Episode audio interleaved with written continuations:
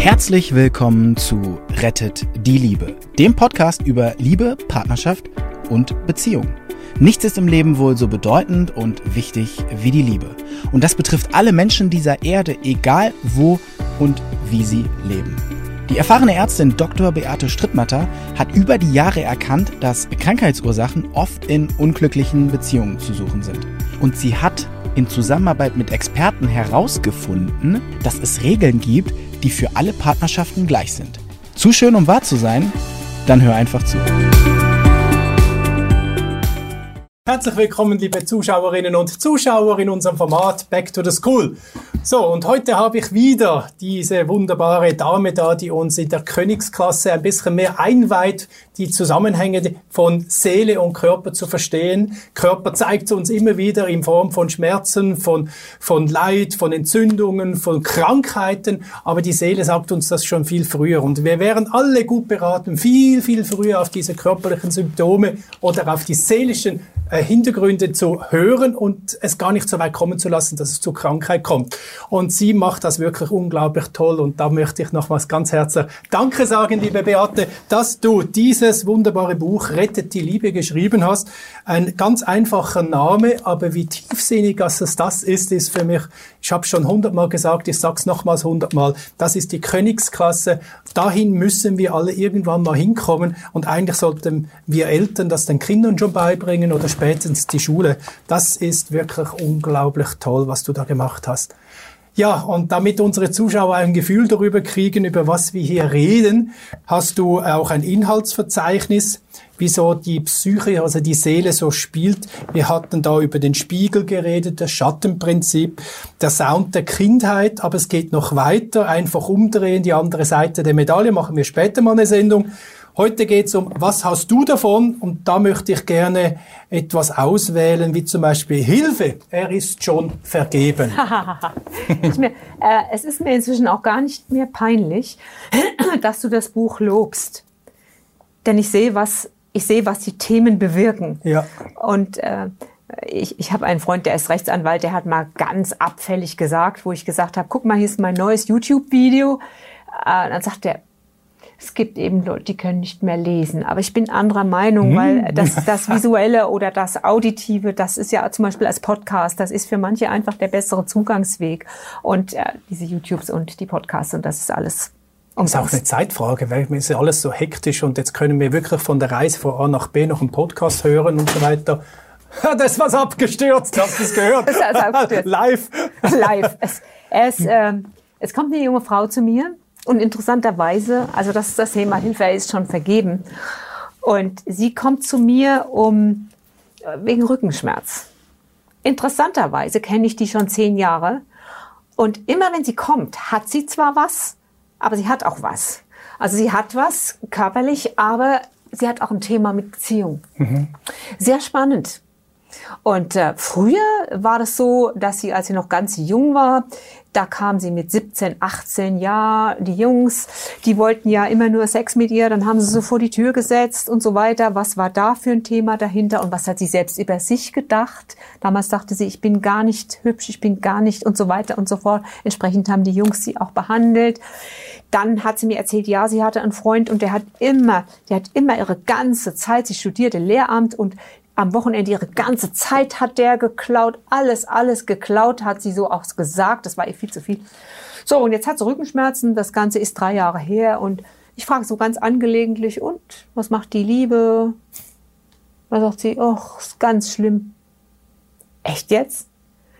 Sag mal. Ja, ich habe einen, der ist schon vergeben. Da ich, ey, nee, nicht wirklich. Tut mir echt leid muss ein bisschen Mitfühlen haben, ne? Mitgefühl haben. Sie schnieft ein bisschen, liegt auf der Liege. Aber das kenne ich schon wahrscheinlich, oder? Und dann, nee, das war ihr erstes Mal. Dann sage ich, und was hast du davon? Wie, was habe ich davon? Das ist das Oberthema von dem, was wir heute machen. Was verdammt nochmal hast du davon und weißt es nicht? Das ist ja kirre. Du hast was davon, du suchst dir das, leidest aber dann darunter. Da sagt sie, wie? Da habe ich gesagt, pass auf, ich gehe jetzt raus, wenn ich zurückkomme, weißt du's. Ich kam zurück, da sagt sie, ja, ja, es ist schon alles klar.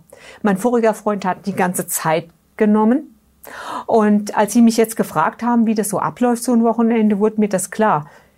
Sie sagte nämlich wörtlich, wir haben zwei intensive Stunden, sehr leidenschaftlich, und danach habe ich Zeit. frei.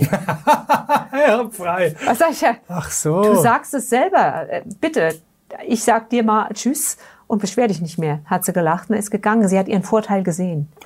Der Fakt ist der, wenn du einen Wunsch hast, ich will freigelassen sein, aber gleichzeitig will ich eine intensive Beziehung, dann wird das immer der stärkere Wunsch, wird sich immer, immer durchsetzen. Das war so, Hilfe ist schon vergeben. Okay, was ist dein Vorteil? Man sollte immer auch gucken, wo ist mein Vorteil? Wo ist jetzt gerade der Vorteil? Ist sie jetzt glücklich auf diese Art und Weise? Wie Sie hat aus? Mhm. inzwischen, sie hat inzwischen einen Mann, hat geheiratet und hat eine, hat sich zu dem entwickelt, was man einen wirklich reifen Erwachsenen Ah, nennt. also durch das Erkennen der beiden Polaritäten, nämlich Absolut. keine Zeit und genügend Zeit, Absolut, hat sie gelernt, damit umzugehen, eine Beziehung aufzubauen. absolut. Das war übrigens die gleiche, die sich dann wieder zwei Jahre später fürchterlich beschwert hat über die Schule. Referendarin, junge Lehrerin, fürchterlich beschwert. Und jetzt tauchen wir gerade noch mal kurz zurück in die Themen der vorigen Filme. Hat sich fürchterlich beschwert, die Schule ist die Hölle, es ist die Hölle. Erst war das Studium die Hölle, dann war es Referendariat. Das ist auch für viele die Hölle. Also das ist man, das ist richtig schwierig. Die Referendariatsleiter verlangen viel und so. Die Schule ist die Hölle. Was ist die Hölle? Ja, die Schule ist die Hölle. Das ist viel zu diffus. Man muss fragen, wer genau, was genau. Der Direktor, der, ja, was mit dem? Schlägt er dich? Ist der nicht nett zu dir? Nee, der kommt, wann er will, der kommt erst später, nimmt sich, der nimmt sich Freiheiten raus, das ist doch unverschämt. Ich so, ich lasse mal richtig schimpfen, lasse ich sie schimpfen. Das ist wieder ein Muster. Sie Was? würde auch gern sowas mal machen. Welches hä? Thema haben wir da? Der Schatten. Ich habe gesagt, was stört dich genau? Der nimmt sich das und du? Nimmst du dir auch Ich was? würde auch gern mal. Du würdest auch gern mal. Das war's. Fertig. Wie Mhm. lange haben wir dafür gebraucht? Zehn Sekunden? Ja, zwei. Aber nicht mehr. Das hat, da hat sie ver ah ja gut, okay. Du nimmst dir jetzt auch Freizeit. Ich kenne ja viele Patienten jetzt schon so lange, dass ich sie duze, weil ich sie als Kind schon kannte. Jetzt guckst du mal, dass du dir konsequent auch Freizeit nimmst. Ändert das den Direktor? Nein, aber es ist ihr egal. Soll der doch machen. Wenn er kriegt vielleicht irgendwann mal vom Schulamt eins obendrauf, soll er es doch einfach machen. Es ist nicht mehr ihr Thema. Es ist nicht mehr ihre Baustelle. Sie guckt jetzt, dass sie das hat, wonach sie sich so sehnt, auch mal Freiheit. Sie hatte da schon ein Kind auch und da bist du natürlich Berufskind und so weiter, sehr eng. Das war die gleiche und das war gerade ein Ausflug zurück in das Thema Schatten. Aber nochmal zu den Vorteilen, was hast du davon? Sagt mir doch eine, eine Dame, ja, ach, ähm, interessant ist, dass die Patienten oft rauskommen mit den für sie wichtigen Themen, wenn ich so gerade fertig bin und am Gehen. Das machen übrigens auch Kinder. Wusstest du das? Hast du es jemals erlebt? Ein Kind kommt vielleicht ins Schlafzimmer, ihr wollt schlafen oder ihr seid am Weggehen und in der Tür erzählt das Kind irgendwas Wichtiges. ja, klar, natürlich. Und zwar deshalb, weil immer noch die Chance besteht, dass ihr ja doch keine Zeit habt, es vielleicht zu hören. Ja, dass keine, es, es besteht auch nicht viel Zeit, um das groß auszubalzen. Sondern zwischen Tür und Angel werden Patienten öfter mal was los. Und dann sagt eine, eine sportliche Patientin, sagt zu mir, "Ah, ich lieb's mit Frauen zusammen und ach, ich krieg immer nur, ich verlieb mich immer nur in Frauen, die wohnen weit weg. Immer. Das ist, kann drauf gehen. Entweder sie ist noch mit einem Partner zusammen oder sie ist, äh, oder sie kann nicht weg von der Arbeit oder sie wohnt sowieso weit weg. Das ist fürchterlich. Es ist wie ein Fluch. Sie hat schon die ganze magische Welt, hat sich schon bemüht, was jetzt für ein Fluch auf ihr liegt. Ne? Können Sie ja denken. Da ist der böse Engel, der, ne? Irgendjemand hat einen Fluch auf sie gelegt. Du wirst nur Beziehungen finden, die weit weg sind. Ich verfluche dich. Ist viel einfacher. Hat sie gefragt. Und? Was haben Sie davon? Wie? Kommt immer die Antwort. Wie? Ach so, ja. Ach, wissen Sie, dann dreht sich das plötzlich. Dann erklärt sie mir, als müsste sie rechtfertigen, dass sie immer Partner findet, die weit weg wohnen. Da sagt sie, sie sagt zu mir wörtlich, aber hören Sie mal, ich habe doch so viel zu tun. Ich hätte doch gar keine Zeit in der Woche für einen Partner. Entschuldigung, Entschuldigung. Ich, ich wollte Ihnen keine Partner verkaufen, die weit weg sind. Hatten Sie sich nicht gerade eben beschwert? Es ist, als würdest du mit der Frage, was haben Sie davon, ein Stopfen ziehen. Plupp. Und plötzlich sind die Leute frei. Und plötzlich verstehen sie, ach so, ah ja, Moment mal, ich habe ja was davon. Die Quintessenz ist, und da habe ich auch mit ihr ein bisschen dran gearbeitet, ich darf dazu stehen, Zeit für mich zu haben. Wenn du denkst, du musst dir die Zeit für dich erschummeln, dann am besten jemand, der weit weg wohnt, der kann ja eh nicht kommen. Wenn du so weit bist, dass du wirklich jemand bei dir haben möchtest, wenn du erstmal so weit bist und glauben kannst, dass ein anderer dir freie Zeit zugesteht, dann wirst du auch jemand haben, der mit dir lebt. Aber solange du das nicht hast, wird es eben so sein und dann ist es für beide gut, denn der andere Partner hat selbstverständlich auch sein Thema. Mhm. Oder eine, eine Patientin, da war es auch so. Ich finde immer nur Partner, die weit weg wohnen, die war mit Männern zusammen. Hm, was haben sie davon? Ach so, ja, ich habe genau dasselbe. Ja, ich habe doch in der Woche so viel zu machen. Da habe ich doch meine Vereine und dann habe ich da Arbeiten zu korrigieren. So nach dem Motto, was fällt Ihnen ein? Was fällt Ihnen ein? Warum wollen Sie mir das streitig machen, die Partner, die weit weg wohnen? Okay, ich habe das, ich kenne das ja schon. Ich sage, sehen Sie, Sie wollen es so. Ja, sieht so aus, ich will es so. Und die Frau, und das ist sehr spannend, die wollte dann arbeiten mit mir. Also sie wollte ein bisschen arbeiten an dem, an dem, dass sie dachte, es kann nur, ich kann nur freie Zeit haben, wenn der weit weg ist. Das ist ja auch aufwendig. Du hast Reisekosten, da geht das halbe Wochenende aufs Reisen drauf und so. Da sagt sie, meinen Sie, das kann man ändern? Also meinen Sie, ich könnte da hinkommen, dass ich auch mit einem Partner lebe, dass wir zusammenleben können und ich trotzdem freie Zeit habe? Ich sag, wollen wir mal schauen. Habe mit ihr Glaubenssätze bearbeitet. Nach dem Motto, wenn ich in Beziehung bin, dann behindert der andere mich. Das war irgendwas, das hatte sie zu Hause so gelernt. Also ist der Vorteil dessen, dass der Partner von weit weg kommt, ich habe die Woche frei. Mit ihr bin ich so weit gekommen, sie wollte es, dass sie dann bereit war, mit jemand zusammenzuziehen. Und blub ist der Partner, mit dem sie gerade zusammen war, völlig zufällig hat er ein Jobangebot bekommen in ihrer Stadt. Und sie konnten zusammenziehen. Und ich sehe sie ab und zu nochmal. Und es geht sehr gut. Und wenn der Partner, wenn sie meint, der Partner nimmt ihr Zeit weg, dann habe ich gesagt, erinnern Sie sich bitte immer an unser Gespräch. Ich habe ihr so einen Stein mitgegeben als Erinnerung. Einfach irgendein Halbedelstein. So. Guckt, nehmen Sie den in die Hand und erinnern sich. An was sollen Sie sich erinnern? Sie sollen sich daran erinnern, dass alles, was passiert, von Ihnen ausgeht. Und wenn Sie denken, er nimmt Ihnen die Zeit, haben Sie entweder nicht kommuniziert oder Sie haben auch hier was davon sie macht das. Manche Paare fangen Streit an. Sie fangen Streit an. Ein junges Paar, eine junge Frau sagt mir, ja, wissen Sie, wir haben auch so oft Streit. Wir haben auch so oft Streit und ähm, ja, es geht gar nicht um Wichtiges. Aber irgendwie, einer von uns bricht das dann irgendwie vom Zaun, sag ich, aha, erzählen Sie mal eine typische Situation, wo Sie oft Streit haben. Er hat sich erinnert an das letzte Mal. Ja, ja, ja, da weiß ich noch, da hat er irgendwas im Küchenschrank falsch gemacht. Und dann habe ich einfach, ich, ich, hab, ich weiß, ich habe Streit angefangen. Und danach, was waren da? Na, da ist er weggegangen. Und dann, da hatte ich meine Ruhe. Halte für möglich, dass du deine Ruhe auch haben kannst, wenn er da ist. Halte für möglich, dass es dir zusteht, dass du Zeiten hast, die nur dir gehören. Da ist häufig so ein Grundübel. Halte es für möglich, dass du auch in einer Partnerschaft deine eigenen Räume hast. Dass zum Beispiel diese Psychiaterin, die ich eben erwähnt habe, die aus der Schweiz kommt, schon vor vielen Jahren äh, haben wir mal darüber gesprochen, wie wir leben. Und da habe ich gesagt, ja, hast du ein eigenes Zimmer? Ich hatte eins. Sagt sie, nein. Ich sagte, du würdest doch bestimmt jedem Patienten empfehlen, zu gucken, dass er ein eigenes Zimmer hat, lieber aufs Wohnzimmer verzichten, hier von wegen äh, Küche, Ess, Wohnen und jedes Kind hat ein Zimmer, nur die Eltern haben keins. Sagt sie, ja, ich würde es jedem Patienten empfehlen, aber ich habe selbst keins. Interessant. Mhm. Die Fachleute vergessen es bei sich selbst zu tun. Darauf passt aber der Spruch, der Wegweiser geht den Weg ja auch nicht selbst. Ja.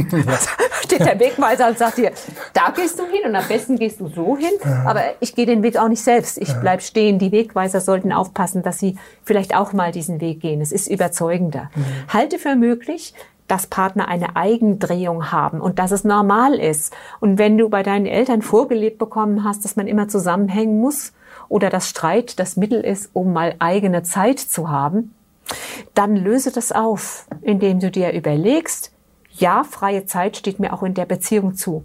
Freie Zeit steht mir auch in der Beziehung zu. Und einen tragischen Fall, einen tragischen Fall habe ich erlebt von Was hast du davon? Rache. Rache. Ein Mann bringt seine Frau im, im Rollator und äh, sie hat MS. Und ähm, ich soll sie behandeln. Er bleibt aber immer dabei. Er muss ja auf sie aufpassen. Liebevoll, immer wachsam sitzt er da in dieser Ecke. Und irgendwann dachte ich, den schickst du jetzt mal raus. Und dann habe ich die Frau gefragt, wie war denn ihr Leben so? Dann fing die mal an. Dann hat die gesagt, ja, der hat mich geschlagen. Er ist dauernd fremdgegangen. Okay. Dann habe ich, ich war ganz schön dreist eigentlich, aber vielleicht auch mutig, weil mir fiel auf, dass sie unter meiner Behandlung schlechter wurde. Das ist ungewöhnlich. Du kannst mal unter Homöopathie Erstverschlechterung haben, aber unter hm. meiner Behandlung schlechter werden, musst du mal genauer hingucken. Und dann habe ich ihn eben rausgeschickt. Und dann sagte sie, er hatte dauernde Affären und ähm, er hat mich auch geschlagen. Und dann habe ich gesagt, und jetzt? Jetzt haben Sie dafür MS, dass er da bleiben muss? Sie hat Tränen in die Augen gekriegt und hat gesagt, ja. Und dann habe ich gesagt, Sie merken, dass Sie hier unter der Behandlung schlechter werden, richtig? Und dann habe ich sie gefragt, wo sitzt denn Ihr Mann? Sitzt er immer noch auf der Sünderbank? Bestrafen Sie ihn immer noch? Sagt sie, ja. Da habe ich gesagt, Sie haben jetzt genau zwei Möglichkeiten. Die sage ich Ihnen hier in aller Klarheit. Entweder Sie sagen, ja, ich will mit ihm leben und lassen ihn von der Sünderbank runter. Dann kann ich Ihnen helfen. Oder aber, Ihre Blasenschwäche geht immer weiter. Sie werden sehr bald Windeln haben und im Rollstuhl sitzen. Ihr Partner lässt sich nicht auf ewig auf der Sünderbank sitzen. Ich habe sie nie wieder gesehen. Von der weiß ich, sie hat den Weg des Niedergangs gewählt. Das ist die letzte Rache, die sie an ihrem Mann noch nehmen konnten. Und das Gefühl der Rache, das war ihr Vorteil. Die Rache war ihr wichtiger, als selbst gesund zu werden und sie hat sich geopfert, in Anführungsstrichen. Und ich sehe, dass das ihre Entscheidung war. Sonst wäre sie wiedergekommen. Und ich habe gesehen, dass sie mein Gespräch sehr wohl, dass sie das sehr wohl als ihre eigene Wahrheit gesehen hat. Hm. Das sind bewegende Momente und da muss ich Abstand nehmen und einen Schritt zurücktreten und mir sagen, es ist nicht mein Leben, sie hat die Entscheidung getroffen. Die Frage ist ja auch, warum hat er sie geschlagen? Warum hat er dauernd Affären gehabt? Klar. Und wenn zum Beispiel eine Frau, und da sind wir wieder bei den Themen Sound der Kindheit, wenn eine Frau sich dauernd klein macht vor dem Mann und dauernd nett ist und dauernd nur guckt, was sie ihm Rechtes Gutes tun kann und ihm dauernd nach dem Mund redet, weißt du, was die wird, so eine Frau für einen Mann? Langweilig. Mhm. Langweilig und er fängt an, den Respekt vor ihr zu verlieren. Und dann fängt er an, sowas zu machen, weil so jemand, der da langweilig zu Hause sitzt, es rechtfertigt den Mann jetzt nicht dauernd fremd zu gehen und zu schlagen, schon gar nicht. Aber das ist das, die Frau denkt, Sound der Kindheit, sie muss sich klein machen, so ist sie durchgekommen. Der Vater war schon immer ein bisschen laut und wenn sie unterm Radar bleibt und so ist sie das in ihrer Ehe auch, so hat ihre Geschichte begonnen. Und deshalb war dieses unglückselige, der unglückselige Verlauf der Geschichte. Und es erzählt mir niemand, dass die Beziehung Schicksal ist. Es ist es nicht. Es ist Schicksal, wo du reingeboren wirst. Wobei ja gesagt wird, die Seele sucht sich ihren Platz. Wenn ich zum Beispiel frage, all das, was Sie erlebt haben, was hatten Sie davon? Zum Beispiel eine Frau sagt mir, ja, auf mich hat niemand gehört und was ich wollte, das war und so weiter. Ich frage dann immer, weil es ist so eine Unversöhnlichkeit häufig. Ne? Das ist jetzt unabhängig von diesem MS-Fall, wo ich jetzt sage, okay, das ist jetzt fertig, ich muss respektieren, wie die Frau weiter ist was hatten Sie davon, so eine Kindheit zu haben? Dann wird aufgezählt, ich bin enorm selbstständig, ich bin enorm freiheitsliebend, ich kann meine Dinge selber organisieren. Okay, könnten Sie eventuell, könnten Sie eventuell in Betracht ziehen, dass die Kindheit Ihnen dann auch etwas genützt hat? dass es etwas war, wo sie Muskeln gezeigt haben. Und kennen Sie jemand, der zu Hause verwöhnt wurde? Die meisten kennen jemand. Was ist denn aus dem geworden? Aus dem ist gar nichts geworden. Der konnte gar keine Muskeln entwickeln. Und Elternsein heißt Fehler machen. Es ist vollkommen klar, es zählt in diesem Moment nur die persönliche Realität. Aber Elternsein heißt Fehler machen. Und ähm, Pierre Frank hat ein sehr, sehr schönes Buch geschrieben, das heißt die Resonanz. Äh, die Resonanz. Das, das gebe ich dreimal die Woche, fünfmal die Woche gebe ich das weiter als Einstiegsdroge, um überhaupt mal dran zu kommen an die eigenen Themen. Das Gesetz ich, der. Resonanz und das Make a New Past. Also geh noch mal zurück in die Kindheit und guck, was hat es dir eigentlich genützt? Ja, es hat wehgetan. Aber was habe ich dafür bekommen? Damit ist das versöhnt einfach sehr. Ne? Ja, das ist für Leute, die noch nie was gehört haben, ist das ein ganz, ganz wunderbares Buch, um in Frieden zu kommen. Wenn du mit der Kindheit nicht in Frieden bist, Anselm Grün sagt, wenn du die, die Dramen der Kindheit nicht anschaust und mit ihnen in Frieden kommst, werden diese Dramen dein weiteres Leben bestimmen. Und der, Englisch, der englische Satz heißt Make peace with your past, so it won't screw up your present. Also es wird deine, es macht, mach Frieden mit der Vergangenheit, ansonsten schlägt's deine Gegenwart immer rund. Schwerer gesagt als getan. Wenn man weiß, wie man dran geht, geht's ein bisschen leichter. Wir haben durch diese Sendereihe jetzt mit dir eine ganz andere Tiefe gefunden vom Medizin, wo man sich nur wünschen kann, dass man da hinkommt. Aber die Patienten kommen ja auch nicht zu dir, um jetzt an diese Tiefe zu graben, Nein, sondern nein. sie kommen eigentlich zu dir, weil sie Schmerzen haben oder Genau. eine ganz klare Dienstleistung haben wollen. Ganz klar. Und in welchen Fällen oder ist es eigentlich in jedem Fall so, dass du sie jährlich von hier darüber führst? Wenn jemand kommt und hat Rücken oder habe Kopf oder habe das und das und das. Ich habe ein Schema, wo alle, die erste Sitzung ist ja eine Stunde Zeit, alle bekommen immer ein langes Gespräch. Ich gucke, wer sind sie. Ich mache immer eine Narbenanamnese, weil Narben können Meridiane stören und haben eine eigene Triggerfunktion elektrisch. Die kann, können den ganzen Körper stören. Am Herzinfarkt stirbst du nicht vor Schmerz, am Herzinfarkt stirbst du auch nicht, weil du ein Loch im Herz hast. Am Herzinfarkt stirbst du, weil Narben im Infarktrandgebiet anfangen elektrisch zu triggern.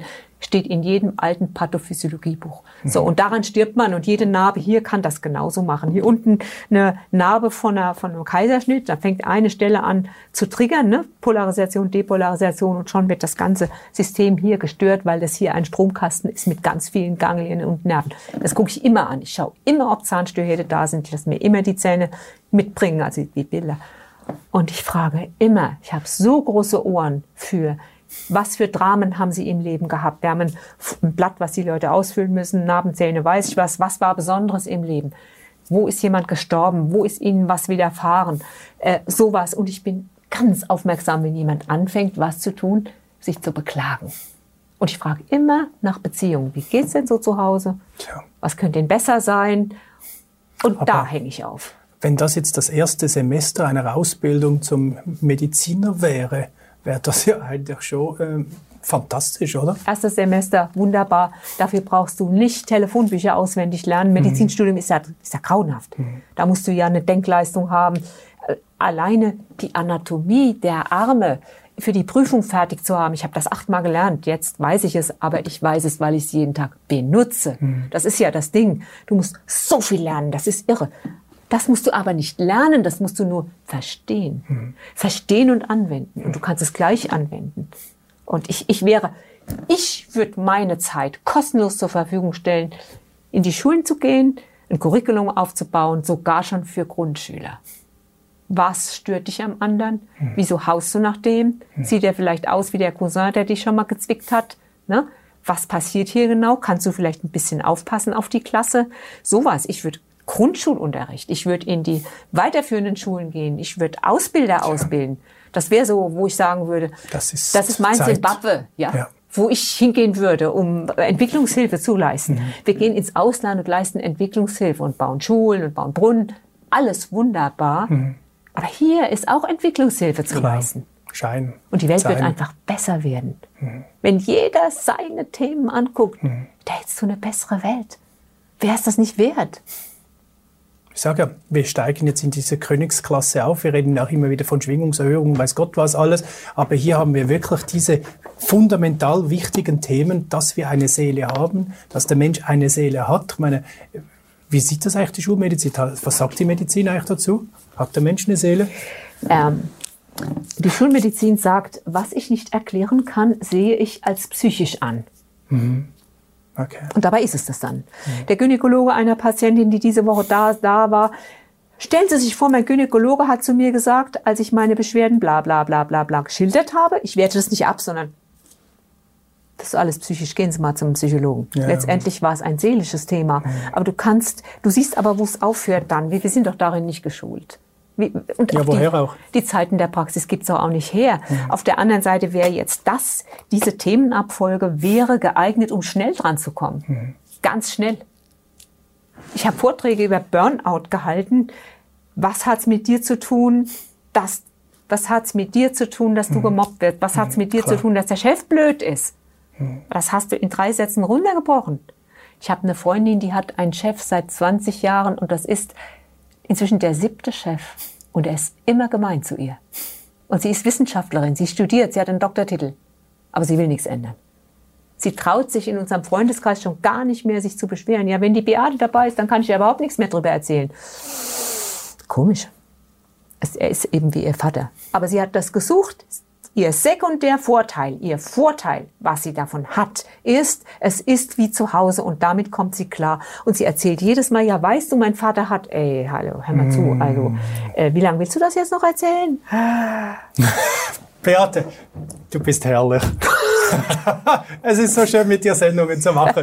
Äh, Ich bin mir sicher, die Zuschauer und Zuschauerinnen werden dich in der Zwischenzeit auch richtig lieben und, und sich freuen auf die nächste Staffel. Liebe Beate, die Sendezeit ist durch. Herzlichen Dank. Sehr gerne. Und Ihnen auch, liebe Zuschauerinnen und Zuschauer, lachen Sie munter weiter, wie uns die Dame uns das vorgegeben hat. Das ist so herrlich. Alles Gute, bis ein anderes Mal.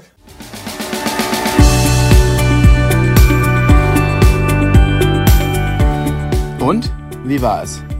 Wenn es euch gefallen hat, dann abonniert gerne den Podcast. Beate Strittmatter hat auch ein Buch geschrieben, Rettet die Liebe. Dann habt ihr die Gesetze immer zur Hand. Der Link ist in den Show Notes. Macht's gut, bis zum nächsten Podcast.